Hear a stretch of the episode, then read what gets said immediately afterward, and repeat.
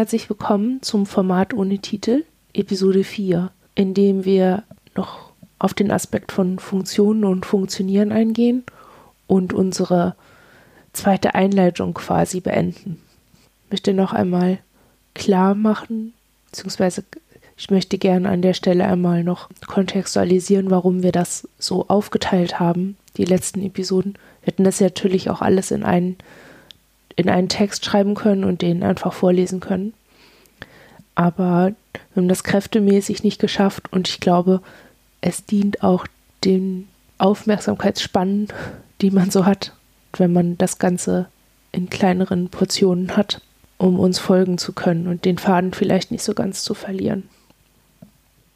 Am Ende dieser Folge werden wir an dem Punkt kommen, an dem wir sind, immer wieder mal, und der so den Schlusspunkt bildet dessen, was wir als Beschreibung unserer Perspektive und Motivation für dieses Format anbringen können und wollen, damit wir da verständlich sind in dem, was wir so reflektieren.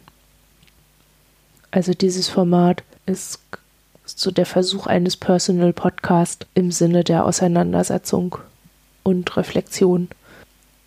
Ich weiß noch nicht, ob wir das weiterhin so regelmäßig veröffentlichen weil wir auch geübter sind darin, uns zu erklären und zu begründen, als darin zu formulieren, was uns so durch den Kopf geht aktuell. Schon gar nicht mündlich. Und entsprechend müssen wir mal sehen, was da so kommt. Es ist ja auch nicht so, dass wir uns jeden Tag damit befassen oder jeden Tag damit konfrontiert sind, viele zu sein. Das, also auch das kann man hervorragend können wir zumindest hervorragend auch zur Seite tun und unseren Dingen folgen. Insofern, das ist jetzt ein großer Blob, eine, ein großer letzter Schluss. Ich wollte das alles nicht so, dann nicht mehr so trennen. Und ähm, ja, das ist der Ausblick. Ich werde diesmal auch wieder einen Text vorlesen, in dem ich das alles so ein bisschen zusammengefasst habe. Also es beginnt mit Funktionen und Funktionieren und meinem abschließenden Ausdruck. Und ja, ich beginne zu lesen. Der Rauchmelder piept, das Öl in der Pfanne zischt um kleine schwarze Briketts. Ich stehe am Waschbecken und versuche abzuschätzen, wie ich mit dem Schnitt im Finger umgehen muss. Das ist so in etwa Koch mit den Rosenblättern an einem Freitagabend. Der Schulstress ist vorbei, es gibt keine Mails oder Tweets zu beantworten, alle Podcasts sind gehört für Arbeiten an Projekten ist keine Energie mehr da. Es ist Freizeit, Lehrzeit, Ruhezeit. Für uns Zeit für Dissoziation. Wir funktionieren reaktiv. Das heißt, wir sind da, wenn unsere Anwesenheit, unser Setup von Apps innerhalb unserer Seinsstruktur auf das reagieren kann, was gefordert ist wenn es um unsere Projekte geht oder um Dinge, die wir uns aus uns selbst heraus vorgenommen haben, sind wir da und funktionieren im Rahmen unserer Möglichkeiten. Ist außen nichts oder Dinge, mit denen wir nicht umgehen können, sind wir auch nicht. Beziehungsweise nicht richtig. Oder psychiatrisch gesagt dysfunktional. Ich bleibe beim Kochen. Kochen ist eine Reaktion auf das Bedürfnis zu essen, was eine Reaktion auf die Empfindung von Hunger ist also das Ende einer langen Kette, an deren Anfang ein menschliches, existenziell relevantes Bedürfnis steht. Wir sind hochdissoziativ. Die langen Ketten, die Menschen ohne unsere Probleme wie eine logische Wenn-Dann-Konstellation erscheinen, sind für uns in der Regel einzelne Kettenglieder, die mehr oder weniger frei im Raum schweben, ohne dass wir wüssten, in welchem Raum wir sind und was wir damit zu tun haben, aber ganz sicher in Angst und Vermeidungsbereitschaft vor jedem Stück, das uns berührt oder berühren könnte. Wir Rosenblätter sind nicht hungrig. Wir vermeiden jedoch das Aufkommen von Gefühlen, die als Reaktion auf Hunger in anderen Betriebssystemen auftauchen können, indem wir für eine konstante Versorgung mit Lebensmitteln sorgen und zuweilen auch kochen. Gleichzeitig gibt es aber auch im Akt des Kochens selbst jede Menge Dinge, mit denen wir noch nicht sehr gut umgehen können. Uns beunruhigen Messer, heiße Flüssigkeiten, Hitze. Und manchmal wird aus so einer Beunruhigung waschechte Angst, irgendein spontanes Erinnern, ohne Anfang oder Ende oder Kontext. Und das führt letztlich zu Dissoziation. Hinzu kommen Anforderungen wie die bestimmte Reihenfolge einzuhalten, die Notwendigkeit, einen Arbeitsplatz zu schaffen, den wir gut überblicken können und das Mittelmaß zu halten zwischen dem Mitspüren der Gefühle anderer ins, die mit dem Hunger zu tun haben, und dem Umgang mit den eigenen Gefühlen von Beunruhigung, aber auch den Versagensängsten, den Ängsten vor Kontrollverlust und den eigenen Ansprüchen, diese Sache gefälligst so hinzukriegen wie alle anderen Leute auch oder wie wir denken, dass andere Leute das auch einfach so hinkriegen. Freitagabends sind unsere Energiereserven in der Regel sehr leer und die Erschöpfung senkt unsere Fähigkeit, nicht zu dissoziieren, zusätzlich enorm herab. Das heißt, jede Anstrengung, nicht zu dissoziieren, ist eine Anstrengung, die noch schneller zu Dissoziation führt. Ich erwähne das, weil wir an anderen Tagen der Woche durchaus aktiv dagegen angehen können, Kohlenbriketts zum Abendbrot essen zu müssen. Und zwar nicht, weil wir an anderen Tagen nicht auch erschöpft sind, sondern weil es an anderen Tagen daneben noch Dinge für uns zu tun gibt. Uns hält die Gleichzeitigkeit von Aufgaben dar. Jetzt wird gekocht und dann an einem Projekt gearbeitet. Die Möglichkeit, an dieses Projekt denken zu können, hält uns beim Kochen. Jetzt wird Zeug geschnitten und währenddessen liest uns Cortana, also dieses Windows-Ding, unsere E-Mails vor. Während wir überlegen, wie wir auf diese E-Mails reagieren, hantieren wir mit heißen Dingen, ohne Probleme. Wir haben in Berichten von anderen vielen gelesen, dass sie in ihren Systemen Ins haben, die spezialisiert sind auf solche Tätigkeiten. Da gibt es jemand, der die kocht, jemand, der oder die sauber macht, jemand, der oder die auf E-Mails reagiert. Und im Modell struktureller Dissoziation ergibt das Sinn und setzt uns auch Ziele, denn das bedeutet eine etwas mehr verbundene Kette zwischen Auslöser und Handlung, die wir so noch gar nicht zusammengehalten kriegen. Dass wir Hunger als solchen kennen, weil wir wissen, was das ist, aber nicht empfinden und nicht aus unseren Körperwahrnehmungen heraus identifizieren können, liegt aller Wahrscheinlichkeit nach daran, dass wir an der Stelle einen dissoziativen Bruch haben, also eine Lücke.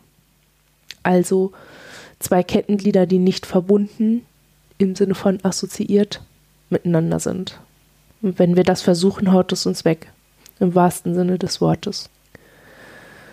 Dass wir trotzdem in der Lage sind zu kochen und zu verstehen, dass es wichtig ist, sich zu ernähren, ist der Kern dessen, was man Leben nennt und die Grundfunktion der Dis.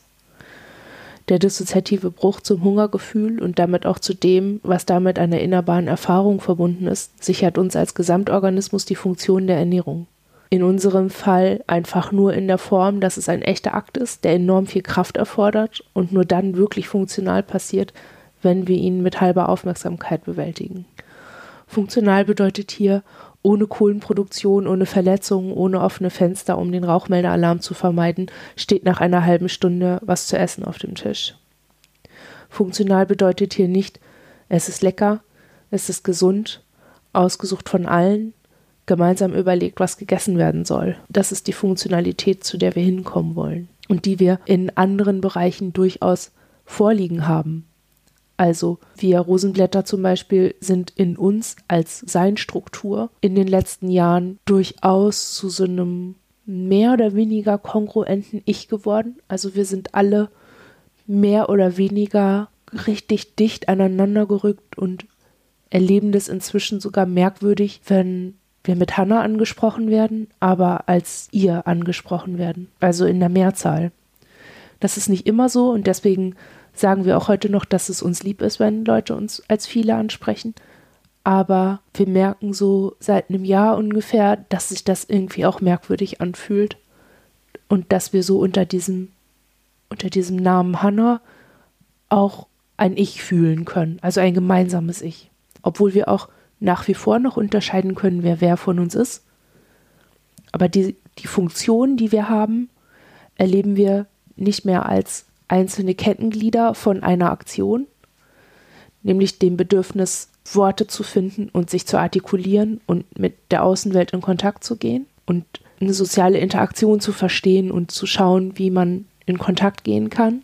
Ähm, also das das ist unsere Funktion, in der sind wir quasi eine Kette geworden, wo wir die einzelnen Glieder noch sehr spüren, aber wo wir auch eine Idee entwickelt haben, okay, nicht mehr lange und das wird sich wie eine logische Wenn-Dann-Konstellation anfühlen, die in mir Hannah drin ist, die von mir ja nicht verkörpert wird, aber verichlicht wird vielleicht durch mich, mein Ich. Kommunikation ist ein Grundbedürfnis, also das Bedürfnis, mit anderen Menschen in Kontakt zu gehen und ähm, soziale Resonanz zu erfahren, in dem, was man sagt und auch verstanden zu werden. Das ist so unsere Funktion. Wir sind darin ganz gut abgesprochen, also haben da auch eine gewisse Qualität drin, dass wir nicht mehr so haben, ah, Hauptsache es ist was draußen und so, sondern dass wir irgendwie einfach klar haben, okay, ich sag das so mit den und den Worten und in der mit dem und dem Ton und bei der Person so und bei der Person so. Da haben wir eine, eine Qualität für uns erschaffen. Von Funktion, die einfach nur erfüllt wird, zu einer Funktion, die in einer gewissen Kongruenz mit uns steht und ein Bedürfnis erfüllt. Beim Kochen funktioniert das aber noch nicht zum Beispiel. Oder auch beim Schlafen. Oder auch was andere Bereiche im Leben so angeht. Warum haben wir jetzt über diese Dinge gesprochen? Ich seien Strukturen, Funktionen und Funktionieren. Und wieso haben wir diese Abgrenzung zu dem, was wir im Internet und in Büchern gefunden haben, so sehr betont zu Beginn? Das haben wir gemacht, weil diese inneren Strukturen und Nichtstrukturen relevant sind, um zu verstehen, aus welcher Perspektive heraus wir kritisieren und auch für uns ablehnen, beziehungsweise warum wir uns auch selbst so lange nicht erfassen konnten. Der Weg schien ständig zu sein, ah, du hast Essstörungen, wer ist denn bei euch für das Essen zuständig? Oder, ah, da gibt es welche, die viel Angst haben und euch den Nachtschlaf verunmöglichen. Hol mal deine BeschützerInnen ran und lass die das regeln. Das ist an sich schon für total viele, viele eine Herausforderung, selbst wenn sie BeschützerInnen haben oder so spezialisierte Anteile Innens, Ichs, Persönlichkeitszustände, Sternchen. Aber vielleicht kann man sich vorstellen, durch was man durch muss, wenn das einfach nicht da ist sondern erst wie ein IKEA-Regal ohne Anleitung zusammengebaut werden muss. Also übertragen auf unsere Kettenmetapher, wenn man lernen muss, die einzelnen Kettenglieder erst einmal in ihrer Existenz zu ertragen,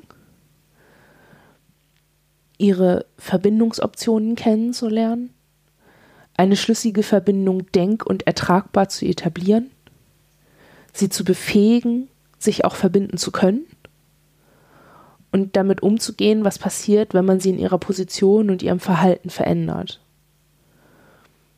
Und in nichts um sich herum eine Entsprechung solcher Selbsterfahrungen findet. Weder in der Fachliteratur, die ja in der Regel eher Strukturen beschreibt, als die Details, die damit einhergehen, noch in der Literatur oder Kunst, die andere viele produziert haben, wo ja auch oft verkürzt wird, um sich zu schützen oder um Vorgaben der Veröffentlichung zu entsprechen. Wir haben eine ganze Ecke unserer Therapiezeit damit verschwendet, an Punkten anzusetzen, wo wir noch gar nicht waren. Sind noch heute immer wieder damit konfrontiert, dass wir für bestimmte Grundfunktionen der Existenzsicherung mehr Erinnerungsvermeidungsstruktur etabliert haben als für angemessene Reaktionen. Wir müssen auch heute noch verschiedene Seinsstrukturen in ihren Funktionsweisen erforschen und stehen ohne jedes Konzept oder eine Idee von uns selbst am Ende unserer Arbeit vor der Aufgabe, uns so zu organisieren, dass es am Ende ein irgendwie halbwegs kongruentes Selbstsein gibt. Ich weiß nicht, warum das nie thematisiert wird. Warum sich bis auf uns und eine andere viele Personen in Israel, deren Bericht wir gelesen haben, sich dazu äußert, dass es das durchaus gibt.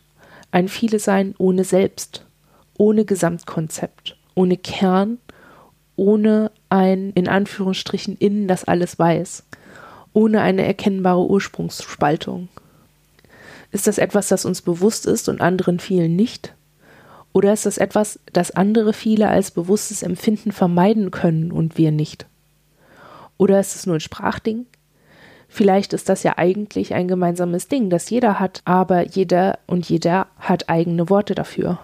In dem Text Dissoziative Identitätsstörung, ein reformbedürftiges Konzept von Ursula Gast den verlinken wir in den Show Notes. Das ist Teil eines Buches und man kann bei Google in der Leseprobe den Teil lesen, auf den ich mich gerade beziehe. Da steht, dass bei Patientinnen mit DIS in der Regel acht bis zehn Anteile ins Persönlichkeitszustände vorhanden seien, aber bei 20 Prozent der Patientinnen auch 20 und mehr. Immerhin, es ist also nicht völlig abgefahren und merkwürdig, wie wir aufgestellt sind.